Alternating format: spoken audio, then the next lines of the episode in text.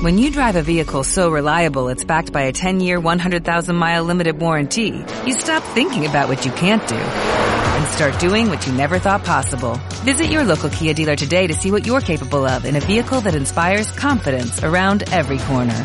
Kia, movement that inspires. Call 800-3334-KIA for details. Always drive safely. Limited inventory available. Warranties include 10-year 100,000-mile powertrain and 5-year 60,000-mile basic. Warranties are limited. See retailer for details.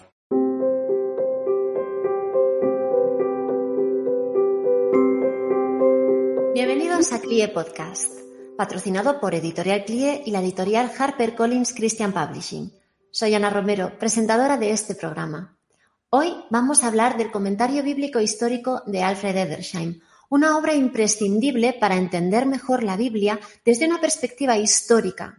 Alfred Edersheim, como muchos de ustedes sabrán, era un judío que se convirtió al cristianismo y vio que cuando se explicaba la Biblia en el mundo cristiano muchas veces se perdían muchas cosas que los judíos sabían y entendían desde siempre y él como judío, como rabino judío, las entendía, pero no se explicaban en el mundo cristiano porque había cosas que se perdían tanto por tradición como por traducción.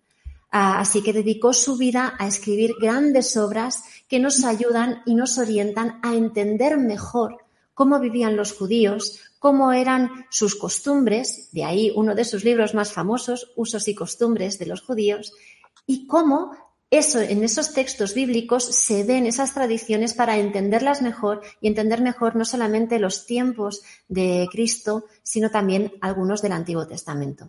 En el comentario bíblico histórico encontramos dos partes, una dedicada al Antiguo Testamento y una al Nuevo Testamento. Lo que hay que decir es que estas dos partes en realidad son dos libros que Alfred Edersheim publicó por separado, pero la edición de Editorial Clear las une a las dos en un solo comentario bíblico histórico, además ilustrado, con fotografías de diversos museos alrededor del mundo, con, para, para ayudar a que la gente vea y entienda mejor el relato bíblico desde una perspectiva histórica. Para hablar de eso, hoy contamos con la presencia de Aaron Cortés. Aaron Cortés estudió eh, Derecho y su tesis profesional la hizo sobre precisamente Israel, el conflicto que hay actualmente, el conflicto árabe-israelí a través de los tiempos y hoy. Ha trabajado en el Poder Judicial de la Ciudad de México y actualmente es el fundador de la librería Papiro 52 y su director en la Ciudad de México. Bienvenido, Aaron. Gracias, es una bendición y un placer estar juntos y poder estar ahora del otro lado. Ahora yo estoy escuchándote atentamente. Muchas gracias, gracias por tu tiempo, por haber decidido participar en este podcast. Y, y, bueno, cuéntanos un poco sobre, empezaremos por el principio, por la obra. ¿Cómo conociste el comentario bíblico histórico? Mi papá y yo tenemos un grave problema, espero que esto no lo vea él, tenemos un grave problema y es de que tenemos un uh, lío con los libros. Y pues bueno, él tiene una biblioteca importante y dentro de esa biblioteca siempre ha estado eh, muchos, muchos volúmenes, entre ellos este libro. Es un libro que, pues desde niño he, ojeado un poco, pero la verdad es que yo le di como mucha importancia varios años después, cuando don Eliseo me platicó maravillas de Alfred Edersheim y dije, ah, está en la biblioteca de mi papá. Y fue cuando dije, ah, pero ¿cómo no lo había visto esto con otros ojos, no? Y fue así como, como le di mucha importancia y desde entonces se ha convertido en un libro muy importante para cada uno de nosotros, ¿no? Porque además estamos en este mundo entre eh, el mundo evangélico. Tú sabes que en América Latina, especialmente, los evangélicos le tienen mucho cariño y mucho respeto al pueblo de Israel y pues nosotros siempre hablamos de Israel, siempre hablamos también en términos bíblicos de todo lo que sucedió con nuestro Señor, eh, con las historias bíblicas de antaño, esas historias tan increíbles. Y bueno, siempre tenemos a, a Jesús, a David, a Abraham, siempre los tenemos en nuestras conversaciones cotidianas. ¿no? Hoy estás aquí porque eh, por una particularidad y es tu tesis doctoral y nos gustaría que nos hablaras un poco sobre, sobre esta tesis que hiciste de, de, del conflicto árabe-israelí y, y, cómo esta tesis llevó a tu estudio de lo que es el Israel antiguo, el Israel moderno y cómo ha afectado eso a, tu estudio y a tu, y a tu carrera profesional.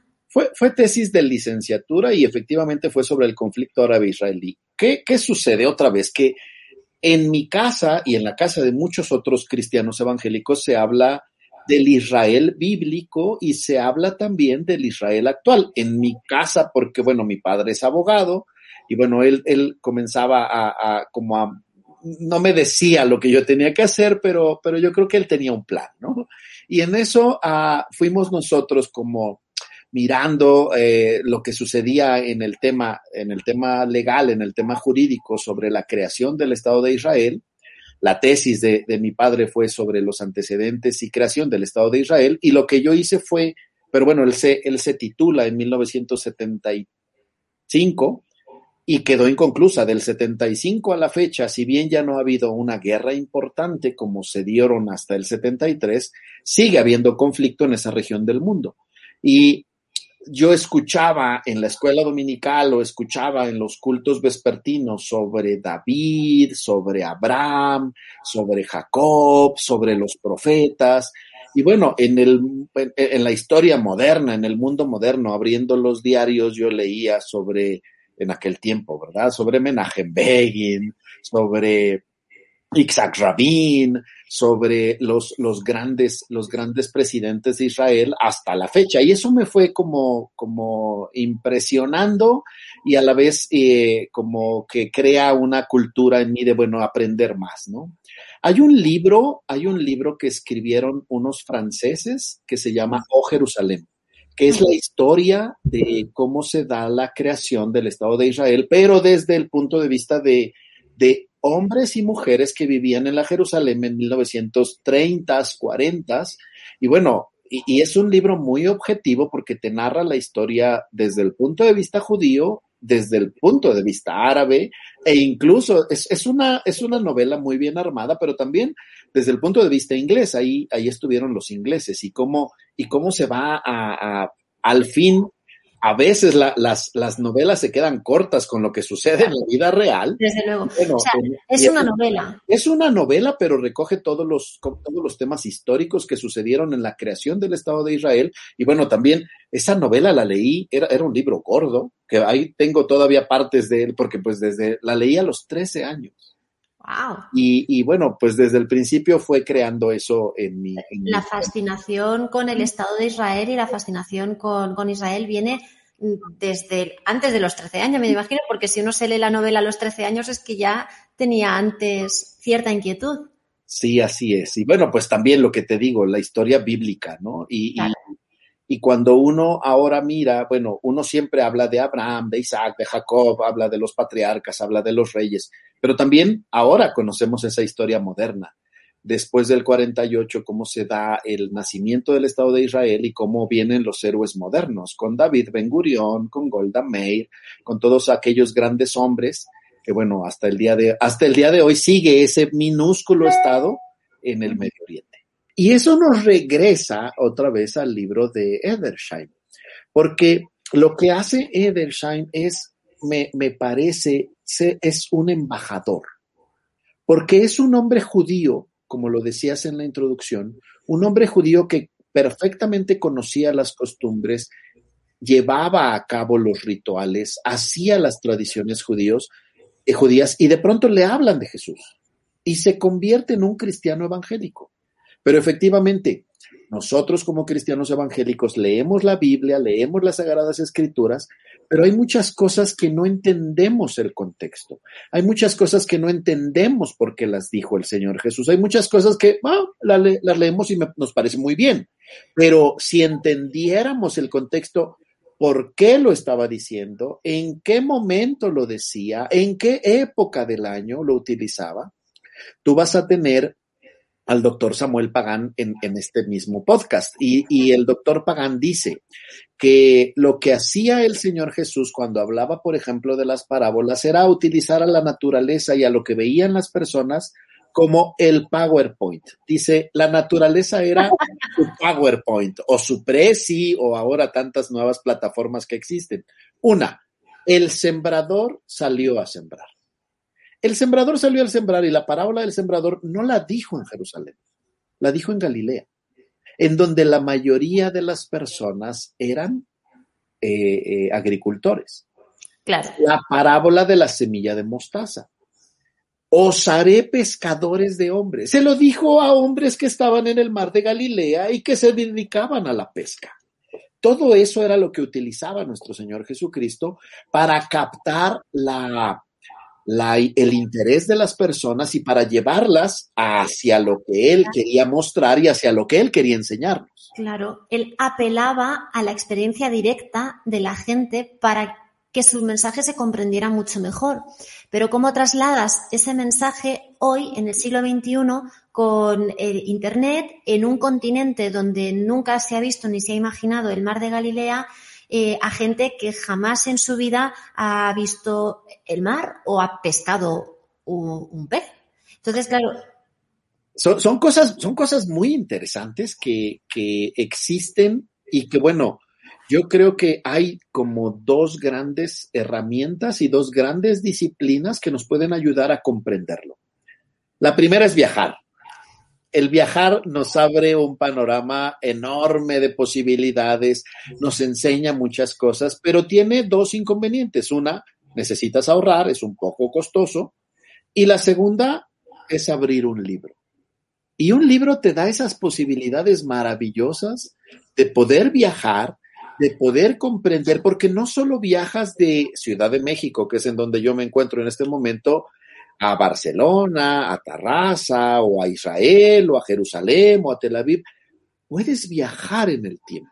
Puedes viajar a la época de Jesús, puedes conocer cuáles eran las costumbres que tenía el pueblo de Israel en esa época, que el pueblo de Israel es un pueblo muy de costumbres y hay muchas cosas que en cinco mil años no han variado. Pero hay otras cosas que por el desarrollo natural de los tiempos, bueno, pues se han, se han ido adecuando.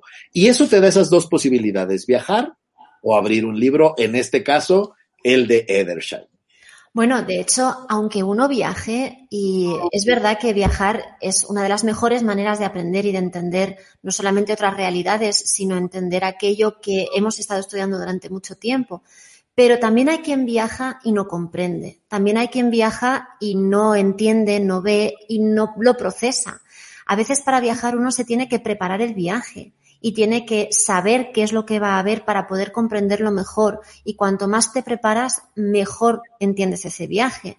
Y yo sé que vosotros hacéis mucho esto porque en los viajes que hacéis en Israel mm, tenéis una ruta preestablecida. No es llegar a ver qué va a suceder, sino que llegáis, tenéis una ruta y también supongo que os debéis preparar esos viajes para explicarles a las personas que van por primera vez qué es qué y de qué manera. Eh, ¿Podrías hablarme un poco de los materiales que vosotros usáis para preparar esos viajes y para que la gente al llegar ya tenga un trabajo hecho previo que le permita digerir mejor ese viaje?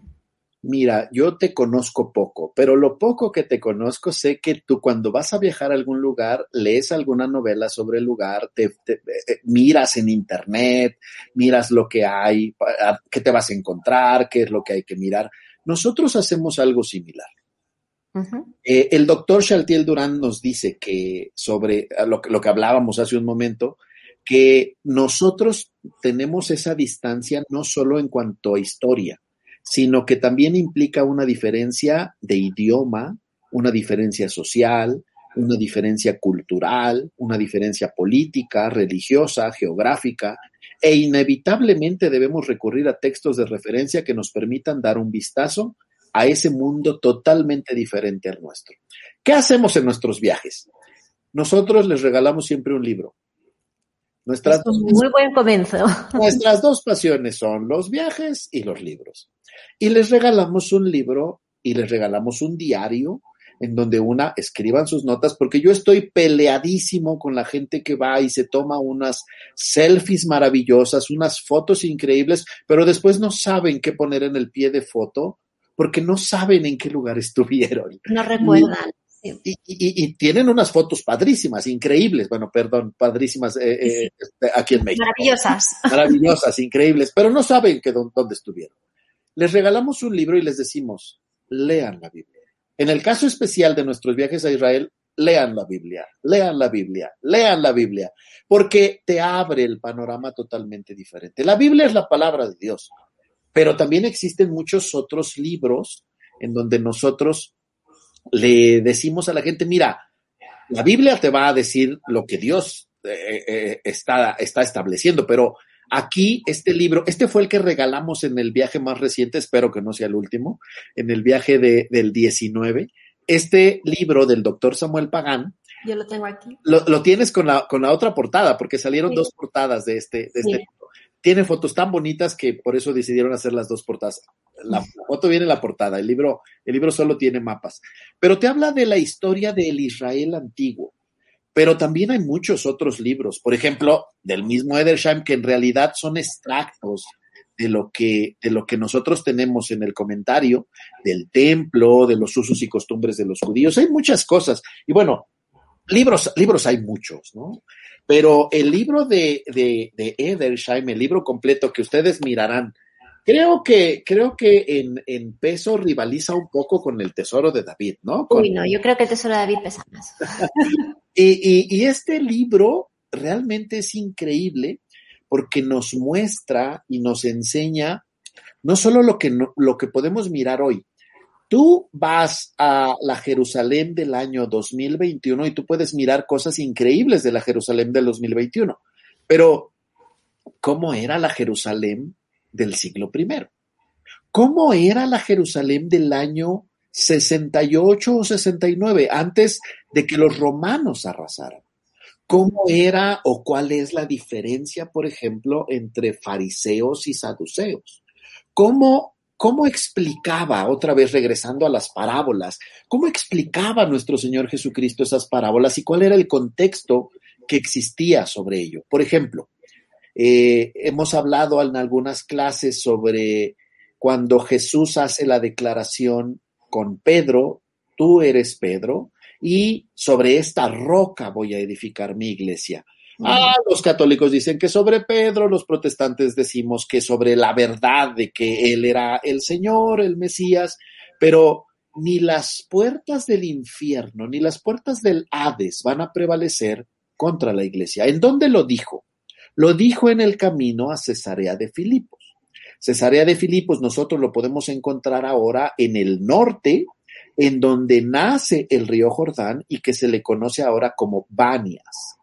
Pero Banias en ese momento era un centro de adoración del dios Pan. Y en aquel momento se le conocía, era, es, es una pequeña roca, un pequeño promontorio que tiene una cueva y dentro de esa cueva nace uno de tantos eh, manantiales que nutren al río Jordán. ¿Qué sucedía en aquel tiempo y qué sucedía en aquel momento? Bueno, había la costumbre pagana de arrojar a una persona a lo profundo de esa gruta. Y si el agua que nacía, nacía roja, nacía con sangre, el dios aceptaba el sacrificio. Si no, si moría de un infarto, de la impresión y, y, no soltaba sangre, entonces había que buscar otro candidato para volverlo a lanzar. Esa práctica ahorita que podemos decir tan bárbara, bueno, por eso decían que esa era la puerta del infierno. Claro. En ese contexto Jesús dice, ni siquiera, ni siquiera las puertas del infierno prevalecen contra la iglesia. Son claro. los contextos tan interesantes y tan importantes que nosotros podemos encontrar, obviamente vienen en la Biblia, pero que nos enriquecen los libros y que nos enriquece también la lectura y el estudio, ¿no? Y Edersheim para eso es impresionante porque él es el embajador que te dice, los judíos pensamos esto, los judíos creemos esto, eh, en el Talmud dice esto, en la Mishnah dice esto, etcétera. Por eso es tan interesante que cualquier maestro de escuela dominical, cualquier pastor, bueno, pues profundice un poco en este, en este y en muchos temas más. Desde luego. Es que, claro, también es muy fácil entender la obra eh, y sobre todo leer la Biblia y entender algunas cosas de forma alegórica porque no sabemos cómo interpretarlas de forma literal o al revés, interpretarlas de forma literal porque no entendemos la alegoría. Y cuando eso pasa cuando hay una desconexión entre eh, lugar de escritura y lugar de, de lectura. Y cuando digo lugar me refiero a geográficamente, a históricamente y a lingüísticamente, porque tampoco estamos leyendo los textos en la versión original. Entonces, esa distancia, que es una distancia real, eh, es trabajo del cristiano suplirla, entenderla y solventarla. Es trabajo nuestro entender que quizá en la primera lectura no estamos entendiendo bien todo lo que hay y es trabajo nuestro, es nuestra responsabilidad hacer y hacernos iluminarnos para poder entenderlo mejor. Buscar materiales, eh, estudiar, entrar pues, en algunos casos al seminario, hacer escuela dominical y también a la hora de prepararnos buscar materiales que nos ayuden a iluminar el texto para acercarnos el máximo posible, acercarnos lingüísticamente, acercarnos geográficamente y acercarnos históricamente. Y en este caso, muchas veces eh, la historia da mucha pereza, porque además yo me acuerdo cuando yo era adolescente, eh, en España hay horario partido y uno estudia por la mañana y por la tarde. Se para para comer tres horas y luego a la tarde, a las tres de la tarde se regresa. Y yo me acuerdo que durante un año yo tenía de tres a cuatro de la tarde historia. Y, era, bueno, eso era un concierto de ronquidos a las 3 de la tarde, gente de 16 años intentando atender una clase de historia. Y es verdad que a veces la historia pues, nos, nos presenta un poco de, si no de rechazo, de resistencia, porque suele ser una, bueno, una temática difícil de digerir, difícil de entrar, difícil de, de, de absorber. Sin embargo, una de las cosas que me gusta mucho de este libro en concreto, que a pesar de que es muy grande y a pesar de que puede asustar porque hay gente que no está acostumbrada a leer y un libro tan grande como que le produce impresión de buenas a primeras. Es un libro que intimida, es la primera impresión. Físicamente sí, porque es muy grande, pero luego cuando está, cuando uno lo abre, ve el esfuerzo que hizo Edersheim de narrativa. Parece una novela. Uno lee y es que parece un relato novelado de lo que pasó. Y de hecho cuando necesita explicar cosas concretas históricas para no interrumpir la novela, tiene apéndices al final que no interrumpen para que uno pueda leerlo como una novela, como una novela histórica, que están muy de moda ahora, de hecho, y, y, muchas series de Netflix y de otras plataformas se dedican a recrear novelas históricas, pues es como una novela histórica que te explica las costumbres del momento, pero te las explica de una forma bella, de una forma uh, en primera persona, como, bueno, en tercera persona, pero como siguiendo el relato de una persona que vive allí y oye esto y oye lo otro y luego mira por la ventana y ve lo otro, en lugar de hacer una narración eh, abstracta o una narración eh, que no, que no te implica como lector. Todo lo contrario, lo que hace es intentar meter al lector en el contexto histórico para que entienda mucho mejor. Y eso es algo sorprendente, porque normalmente los comentarios históricos, yo lo entiendo, son difíciles de encajar por el estilo, porque suelen ser eh, más cientificistas, por así decirlo, ¿no? Más eh, analizan más que explican. Y esto es un relato. Hay, hay un dato muy interesante y, y tiene que ver con la experiencia, tiene que ver con el estudio y, y, bueno, también con lo que a veces uno tiene en su, en su cabeza, como los, como los paradigmas que uno tiene. Por ejemplo, eh, ¿quién no ha escuchado el relato de David y de Goliat? ¿Cuántas personas pueden hablar de que ese relato de David y de Goliat es un relato fantástico, fantasioso, un relato muy bien para una narrativa nacionalista, pero, pero que realmente no sucedió. Bueno, eh, sobre este punto, Edersheim primero nos habla y nos da todo un contexto de cómo se daba la guerra con los filisteos. Después, lo pueden ustedes encontrar cuando ustedes lo tengan en la página 299 y van a poder mirar cómo da el relato de la guerra con los filisteos. Te narra geográficamente en dónde se encuentra el famoso Valle de Ela. Te da la, te da la, la, como el panorama a unos 10 millas al suroeste de Soco, la moderna Shuweik, después hay un Wadi, que ahora, yo conozco Wadis porque eh, pues he ido algunas veces y sé que el Wadi es un valle, pero es un valle especial por donde corre el agua. Nosotros aquí les decimos vados, ¿no? Y, en ese wadi yo no había conocido jamás ese lugar hasta el 2019.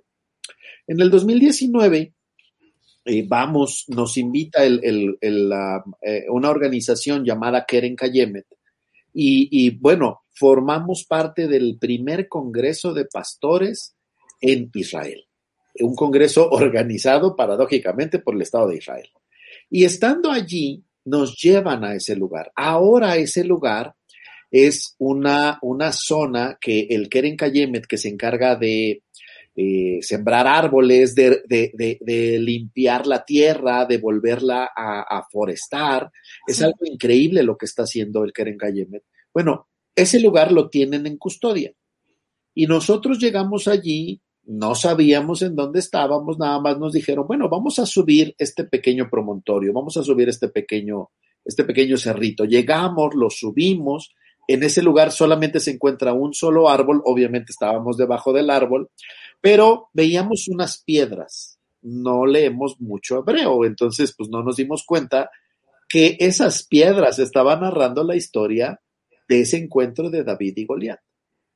Llegamos a la cima, vimos, miramos y, dices, qué lugar tan increíble. Ya comenzamos a leer la Biblia y a, escuchar la historia y tiene tiene totalmente otra forma de mirarse cuando te encuentras allí.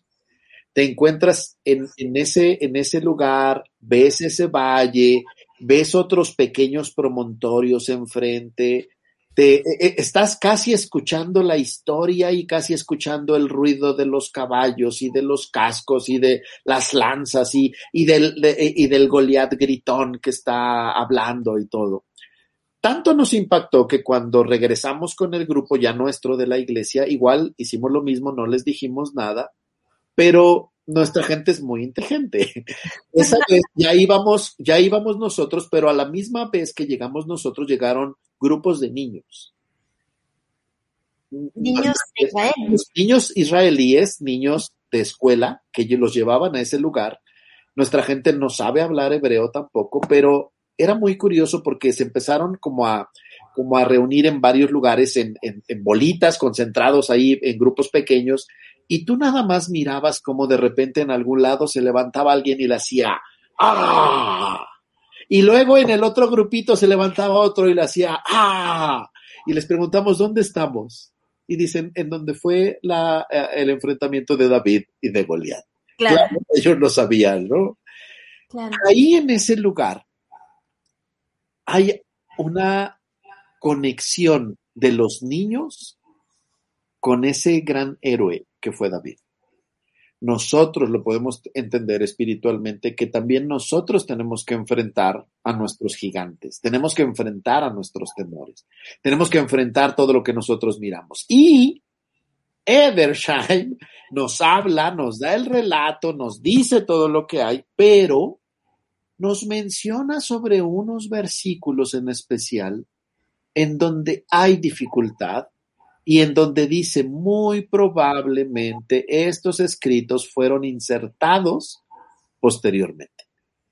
Tiene que ver con lo que nosotros leemos todo el tiempo, tiene que ver con lo que dice la palabra de nuestro Dios, pero podemos encontrar tal vez eso lo insertaron después y los, los de la Septuaginta solucionan el problema omitiendo esos versículos.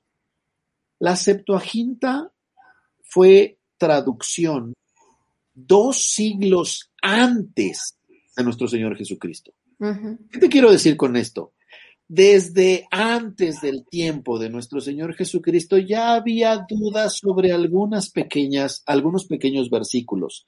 Entre esos versículos podemos ver nosotros el versículo 12 y el 14 y el 55 al 58. Si tú retiras esos versículos, ves que la narración lleva una hilación. Y esos versículos como que parece que fueron integrados posteriormente. ¿Tienen estos versículos alguna, eh, interrumpen el relato bíblico? No. ¿Cuestionan el relato bíblico? No. ¿Sucedió esto? Sí, pero Edersheim te dice, esto pudo haber sido, pudo no haber sido, te da simplemente los elementos. Claro. Tú eres el que tomas la decisión. Claro. Es que, claro, hay que tener en cuenta que Edersheim, la Septuaginta la conoció cuando se convirtió al cristianismo, pero Edersheim leía eh, el Talmud, la Torá, leía los textos hebreos, porque claro, además aquí estamos hablando del Antiguo Testamento.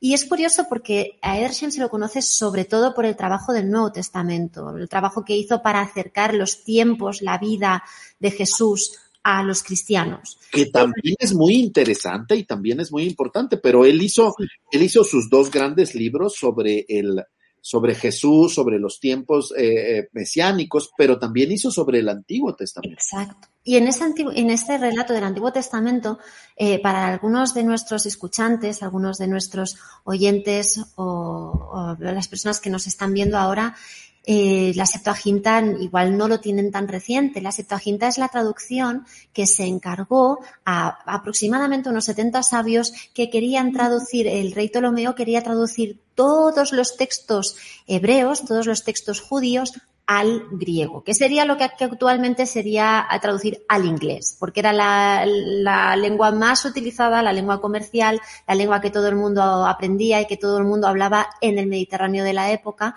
Y antes de que naciera nuestro Señor Jesucristo, se recogió toda esta tradición judía y la tradujeron al griego, que era lo más usado en el momento, porque no todo el mundo hablaba hebreo y mucha gente que quería leer estos textos de la tradición hebrea, que ya se remonta mucho antes del nacimiento de, de Jesucristo, lo pudieran hacer en el idioma más habitual de la época, que fue la Septuaginta. Ya luego habría otras traducciones, la Vulgata, en latín y demás, pero para aquellos que estén un poquito dessituados.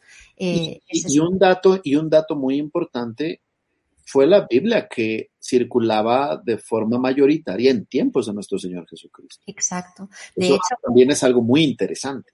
Cuando los apóstoles citan el Antiguo Testamento, lo citan en la Septuaginta no lo citan en hebreo, lo citan en la Septuaginta, en la traducción que en ese momento era la mayoritaria y la que la gente usaba. Y eso es algo interesante que hay que saber y conocer, que no es que altere eh, la Biblia ni altera el mensaje en absoluto, pero sí es una curiosidad que está ahí. Y son los matices que te da el conocer pues a, gente como Edersheim, que otra vez yo lo, yo lo catalogo como el gran embajador.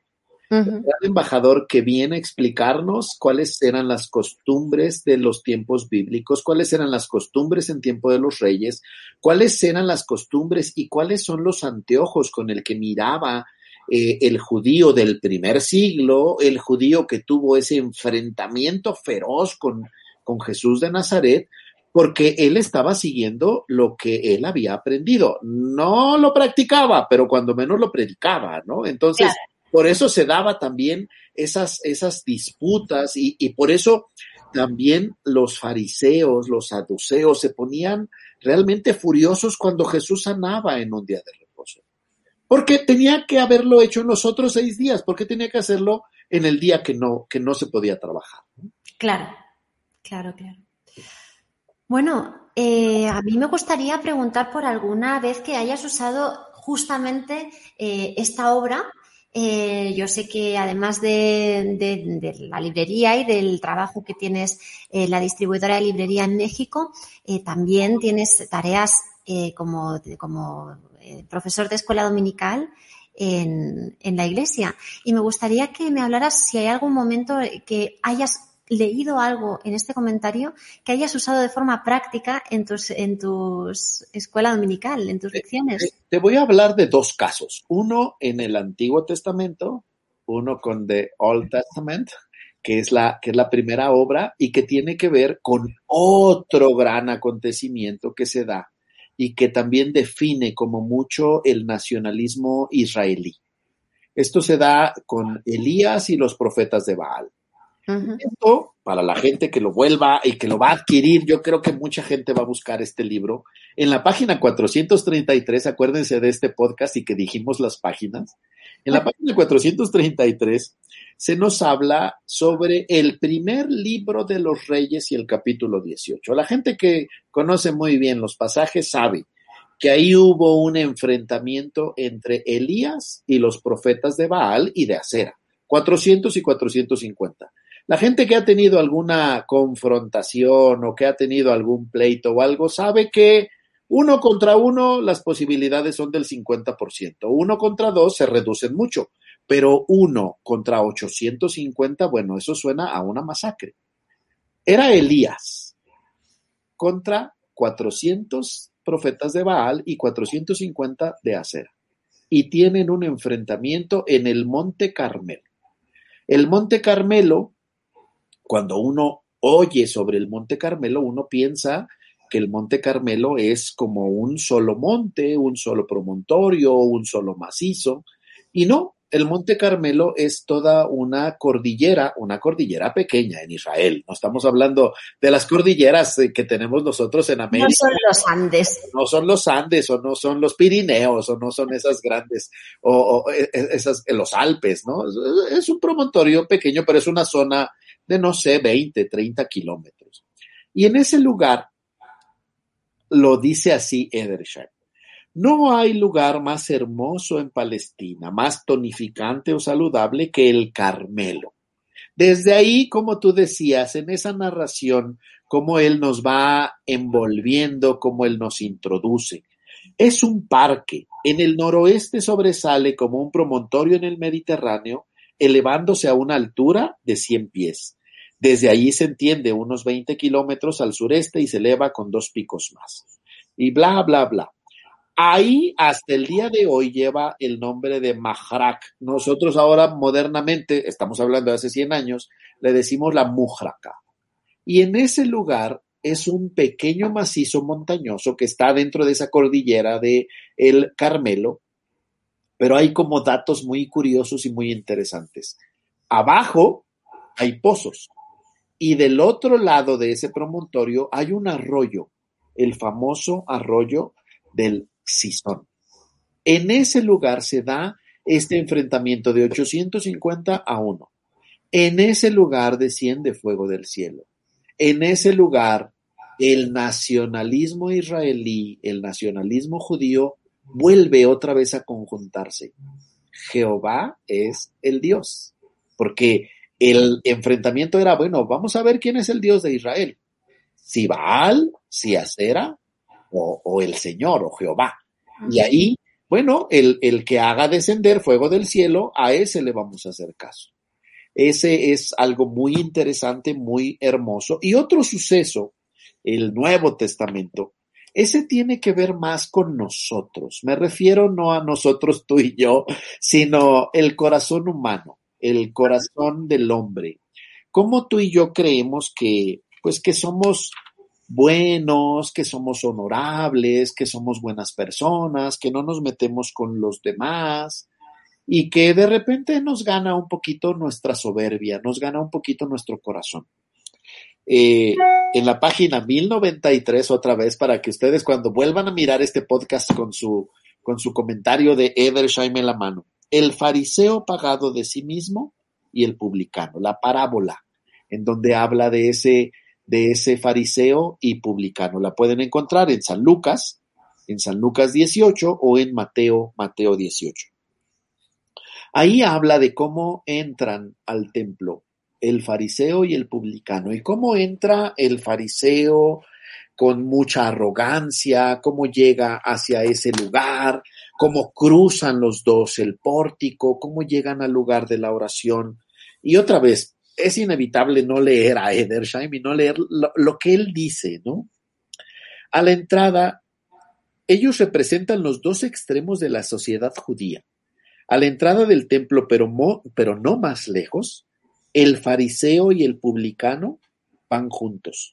Dentro del sagrado recinto ante Dios empezó su separación, precisamente allí donde no debería existir el fariseo se puso él mismo aparte y oraba de esta manera. Conocemos el relato.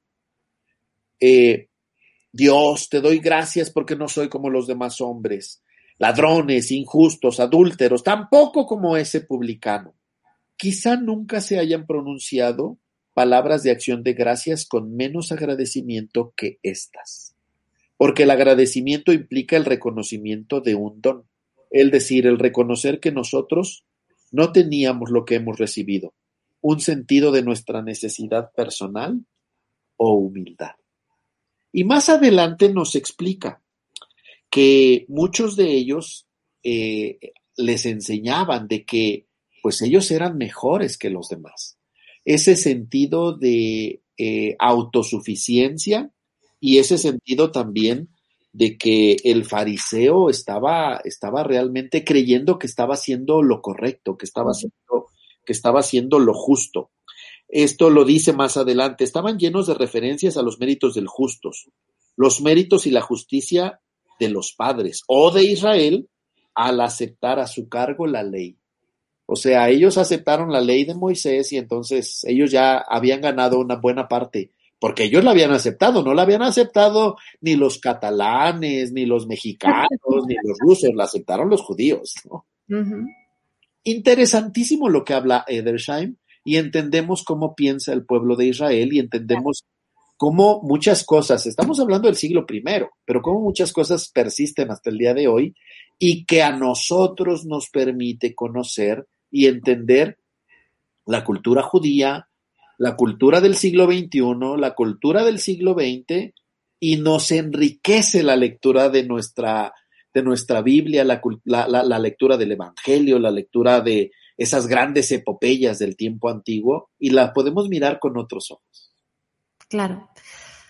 Yo la verdad es que con este libro a mí me sorprendió muchísimo porque es un libro que ya hace bastantes años que, ronda desde finales, principios de los 2000, si no recuerdo mal, la primera década de los 2000, en la traducción de Clie. Obviamente, el libro de Edersheim es más antiguo, el original en inglés es del siglo XIX, pero la traducción de Clie es un poco más reciente.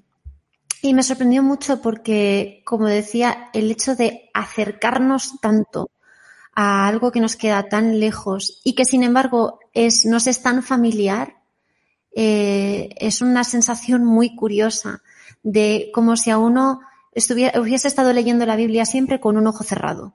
Y de repente eh, puedes abrir los dos. Porque es, esa, esa parte que te faltaba eh, te la brindan y te la brinda además con un lenguaje. Una de las cosas que me gustaría destacar, yo, eh, quien haya escuchado algún otro podcast o conozca mi, mi trayectoria, mi trayectoria sabrá que yo mm, soy más bien, tiro más bien hacia la parte lingüística eh, de los trabajos. Y una de las cosas que me ha gustado mucho de esta, de esta obra es la traducción. Es una traducción muy fluida, muy cuidada eh, de hecho, parte de, esta traducción se presentó como tesis doctoral de traducción en una universidad.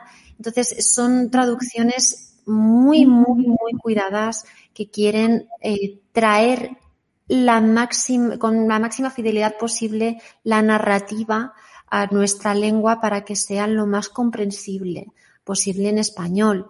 y el hecho de poder acercarnos al texto bíblico que ya conocemos y que a veces incluso lo conocemos de memoria, pero esta nueva perspectiva que nos da eh, el contexto para entender mejor no solamente las palabras de Jesús, sino también las reacciones de sus seguidores y por qué era tan importante que se hablara de los fariseos o que se hablara de este lugar o de tal otro, a mí me parece maravilloso para cualquier cristiano. Pero si tuvieras que recomendarlo a alguien, ¿quién crees que necesita leer este libro? ¿Quién crees que, este libro le puede ayudar tremendamente en su labor? Si hay alguien que se dedica a algo, ¿a quién, a quién le recomendarías este libro si, si entrara en tu librería?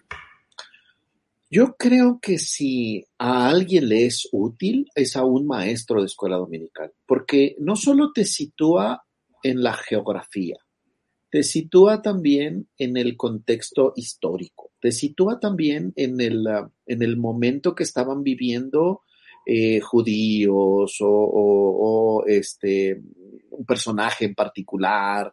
Eh, te, te, da no solo el, el contexto, sino también te muestra el por qué sucedieron las cosas. Te enseña cuáles eran los pensamientos que privaban en los judíos en aquella época te enseña también eh, muchísimas herramientas que, que, tú las, que tú las miras en la Biblia, pero que de aquí vienen de una forma muchísimo más explicada y efectivamente muchísimo más fácil, muchísimo más didáctica. Yo pensaría en los maestros de escuela dominical porque soy nada objetivo, porque yo soy maestro de escuela dominical, pero este libro lo puede tener un padre de familia que le puede explicar, por ejemplo, a sus hijos sobre, yo, te hablé, muy a propósito, te hablé sobre dos grandes episodios de la, del Antiguo Testamento. Uno es la, la, epopeya de cómo un pequeñito se enfrenta con un gigante y dos, cómo desciende fuego del cielo. Yo, yo tengo pocos años, no tengo muchos, pero yo nunca he visto que descienda fuego del cielo. Yo, yo pocas veces he visto que un chiquito le gane un grandote. Y, son cosas que existen en, el Antiguo Testamento, que existen en nuestra Biblia, pero que son historias de valor, historias que nos muestran que tú y yo podemos hacer cosas grandes, que tú y yo vamos a cosas mucho mayores a las que, a las que miramos. Me quedo corto porque la Biblia contiene muchas más historias. Hay, por ejemplo, la historia de Eliseo y de su siervo, cuando llegan y lo quieren aprender, el ejército sirio y, le dice, bueno, Señor, este, abre sus ojos para que vea, ¿no? hay, hay, hay tantas y tantas y tantas historias de la Biblia, del Antiguo y del Nuevo Testamento, que nos podríamos pasar horas, pero tú ya te tienes que ir a dormir y hay, hay, hay mucho más que hacer, ¿no? Bueno, la diferencia horaria gracias a, la tecnología, la verdad es que se puede suplir. Bueno, y, podemos platicar de, Ciudad de México a, Cataluña sin ningún problema, ¿no? Claro, y de aquí al resto del mundo, a aquellos que nos estén escuchando. Y nos mirarán en cualquier parte de América. Exacto. Bueno, muchísimas gracias, Aarón, por tu tiempo. Gracias por toda tu experiencia, por compartir con nosotros en el día de hoy no solamente eh, de tu vida, de lo que habéis hecho desde la Iglesia y profesionalmente para llevar la palabra a la gente, el Evangelio a la gente, desde la librería, desde la Iglesia, desde la denominación, sino también acercar a la gente a la palabra, llevar a gente a Israel y que haya esa simbiosis. Y en, tiempos de pandemia donde todos estamos atorados y no podemos viajar, Gracias por la recomendación para que todas aquellas personas que quieran o puedan viajar en un futuro ya lo tengan un poco más cerca y aquellos que no puedan puedan acercarse de una forma, eh, bueno, lo más, lo más orgánica posible. Y es leyendo en español, en su propio idioma, por personas que saben de lo que están hablando, por gente muy preparada que puede acercarlos un poquito más a ese texto que leen cada día. Y, yo quiero, y yo quiero agradecerle a Editorial CLIE porque ha tenido la visión desde tu abuelo, tu padre, ahora lo que están haciendo ustedes es increíble, porque la mayoría de estas obras, aparte de que son voluminosas, pero, pero que son realmente vale, valen su peso en oro, ¿eh? Pero la mayoría de estas obras solo tú las puedes encontrar en inglés o en alemán. Entonces, el que podamos tener obras como estas, como Kaylee Delich, como muchísimas otras herramientas, por supuesto, el Tesoro de David, pensamiento que existe en inglés o en alemán, ahora nosotros lo podemos encontrar en nuestro propio idioma. El Señor está hablando ahora nuestro propio idioma y nosotros podemos comprender conceptos que vienen de muchos siglos atrás, pero que también ahora los podemos leer en un castellano y los puede leer una persona en la Patagonia o los puede leer en los Estados Unidos por muchas de nuestras comunidades que hablan, que hablan el, español, el castellano y que gracias a Dios por Editorial CLIE, que siempre se ha preocupado por darnos este material tan maravilloso, ¿no? Te, platico nada más, te platico rápidamente nada más una última experiencia de cuando la gente va a Israel. Por favor. Cuando la gente va a Israel, y sobre todo pastores, a la mitad del viaje, a veces al segundo o tercer día, se nos quedan mirando y nos dicen, necesito volver a leer la Biblia. Y lo mismo creo que les va a suceder con este libro. Cuando ustedes lo lean y cuando ustedes miren van a decir lo mismo, necesito volver a leer la Biblia. Quiero aclarar que esto va del libro del Génesis a el apóstol Juan, solamente se queda en el Evangelio según San Juan, ya no va de los hechos y las, y las cartas eh, de, los, de, los apóstoles y no termina en el Apocalipsis como nuestra Biblia. Aquí Edersheim, no sé si a propósito o no, solo se quedó en los Evangelios de nuestro, de nuestro Señor Jesucristo y la narración de ellos. Pero creo que es un material extraordinario para que lo puedan estudiar, analizar y profundizar todas las personas que quieren conocer un poco más sobre Israel, sobre nuestra fe y sobre nuestro Señor Jesucristo. De hecho, una particularidad que tiene la parte del Nuevo Testamento es que, siguiendo la narración bíblica, lo que hace es empezar desde el nacimiento de Cristo hasta muerte y resurrección, pero va mezclando los evangelios. Mezcla los evangelios, así es. Lo que hace es la narración bíblica la, la, vuelve a narrar desde una perspectiva histórica, pero no se va repitiendo. Es decir, el nacimiento de Cristo en los evangelios en los que aparece explica lo que dice el evangelio y entonces relata lo que es necesario e importante conocer contextual e históricamente. Y te da, y te da también una aproximación muy clara sobre mucho del pensamiento judío, porque vienen algunos apéndices muy interesantes, muy importantes. Por ejemplo, angeología y demonología judía. ¿Cuál es la perspectiva de ellos? La ley en los tiempos mesiánicos, teología y literatura rabínica, ideas rabínicas respecto a la legitimidad de imágenes, representaciones pictóricas en monedas, etcétera, porque hasta la fecha existe una, una gran controversia sobre no te harás sin ninguna imagen. Eh, la municipalidad de Jerusalén puso enfrente, yo le digo que es el primer condominio que existe en el mundo, enfrente de eh, la planta baja está en la tumba del rey David y la planta alta, curiosamente, es el aposento alto. Entonces ahí nació, ahí nacieron los condominios o la tierra era muy cara para que en el mismo lugar el rey David muriera y después el Señor Jesús hiciera su aposento alto. Bueno, enfrente la municipalidad de Jerusalén puso una estatua del rey David. Y al segundo día, obviamente eso levantó críticas espantosas, al segundo día la estatua ya estaba toda manchada, toda pintada y la nariz rota. Entonces, bueno, sigue existiendo hasta el día de hoy mucha controversia de muchas cosas que tú y yo leemos en el Pentateuco, que tú y yo leemos en el Antiguo Testamento. Lo que sí es interesante también destacar es que en este libro, para la facilidad de lectura de todos aquellos que lo agarren, estamos insistiendo en que es una narrativa, eh, son los índices que vienen al final. Estos índices temáticos, si uno quiere entender, hablar o leer sobre cualquier tema, puede ir detrás. De nuevo, como ya sucedía en los que hayan escuchado el podcast del Tesoro de David, yo insistí en que estos índices son obra de Editorial CLIE, no están en ningún otro texto en inglés ni en ningún otro idioma.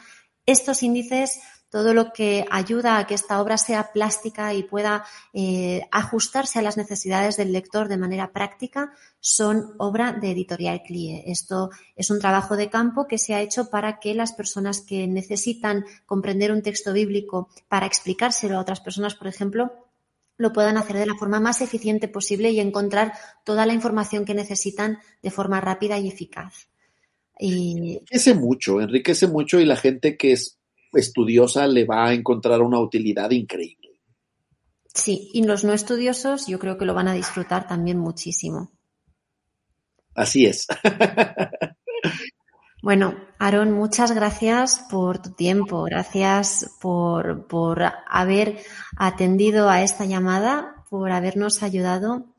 Gracias también por tus elogios a la editorial CLIE y por lo que has dicho sobre lo que se traduce del inglés, del alemán, también se traduce del latín. También intentamos eh, hacer un acervo y recoger un acervo español o hispanoparlante, tanto iberoamericano como español de, de la península ibérica, porque consideramos que muchas veces la perspectiva tiende la balanza a, ir a, por otros derroteros y a traducir muchas cosas cuando realmente el público hispanoparlante da muchísimas personas, da gente con una capacidad tremenda tanto de análisis bíblico como con una tradición propia para poder explicar la Biblia a sus a sus contemporáneos, a sus a, sus a las personas que tiene más cerca, al prójimo. Así y, bueno, hay muchas, hay muchas herramientas. Yo, yo siempre he elogiado, por ejemplo, lo que ustedes colocaron en el Tesoro de David, el Salterio Español. que son increíbles poesías de nuestro propio idioma en el que somos comunes y que gracias a Dios las podemos encontrar gracias a CLIE. O, esa carta que viene eh, en, el, en, el, Tesoro de David, en donde se explica la utilidad del libro de los, de los Salmos y en donde puedes encontrar eh, algo para la tristeza, para la depresión, y bueno, fueron de nuestros padres apostólicos. es, es, increíble lo que, lo que realizan y muchísimas gracias. De hecho, aquí tenemos la colección de los padres apostólicos, que es algo que los cristianos protestantes evangélicos muchas veces no tenemos en cuenta y creemos que es algo propiedad, lo regalamos a los católicos sin, sin plantearnos la bendición que resulta para nosotros, ¿no? Lo dejamos, esto es de los católicos y entonces pues yo ya no tengo nada que ver y les estamos regalando una, una sabiduría, les estamos regalando una tradición, les estamos regalando cosas que también nos pertenecen y de las que nos podemos enriquecer. Y tanto el mundo judío como de los padres de la Yo, ya no quiero hablar, pero en uno de tantos viajes que hicimos a Israel me decía el guía, es que el cristianismo es nuevo. El cristianismo apenas tiene dos mil años. El judaísmo tiene cinco mil. En lo que ustedes están analizando un texto bíblico, nosotros con ese texto ya fuimos a la luna. Y la verdad es que lo que tú dices es que efectivamente no hemos estudiado a profundidad la patrística y toda la gran riqueza y todos los grandes debates y todo lo que pensaron esos, esos hombres de los siglos primero, segundo, tercero, cuarto y que tenemos que replantearnos también muchos temas y muchas cosas, ¿no? Y creo que como Edersheim hay que seguir profundizando en la palabra, hay que seguir entendiendo el contexto, hay que seguir entendiendo que Jesús le habló a un eh, a un personaje del siglo I que eh, vivía en Galilea o vivía en Jerusalén, que tenía un contexto muy diferente al latinoamericano del siglo XXI, al español del siglo XXI, pero que gracias a Dios la palabra de Dios es la misma. Efectivamente, efectivamente. Muchas gracias, Aarón. Gracias por tu experiencia, gracias por haber compartido tanto momentos de tu vida lo que haces eh, para acercar la Biblia a la gente y a la gente a la Biblia, tanto llevando la palabra a las personas eh, de forma física en México a través de la librería, a través de la distribuidora, también explicada en las escuelas dominicales, desde la iglesia, desde la comunidad que tenéis eh, en, en ICIAR, en México, pero también trayendo a las personas a Israel y en tiempos del COVID, pues acercándolas a través de obras como, como el comentario bíblico histórico. Gracias por tu tiempo, gracias por tu experiencia. Muchísimas gracias y fue un placer haber compartido este tiempo con ustedes. A nuestros oyentes, a nuestros escuchantes, a las personas que nos siguen, les damos las gracias también por haber estado pendientes en, esta, en este podcast hablando del comentario bíblico histórico. En el próximo programa contaremos con la presencia de Samuel Pagán, autor de CLIE, de muchos libros, como por ejemplo el comentario al Israel bíblico, que nos hablará también no solamente del comentario bíblico histórico de Edersheim, sino de algunas de sus obras que se interrelacionan con este comentario y que al final nos ayudan a entender muchísimo mejor la Biblia en su contexto histórico. No se lo pierdan.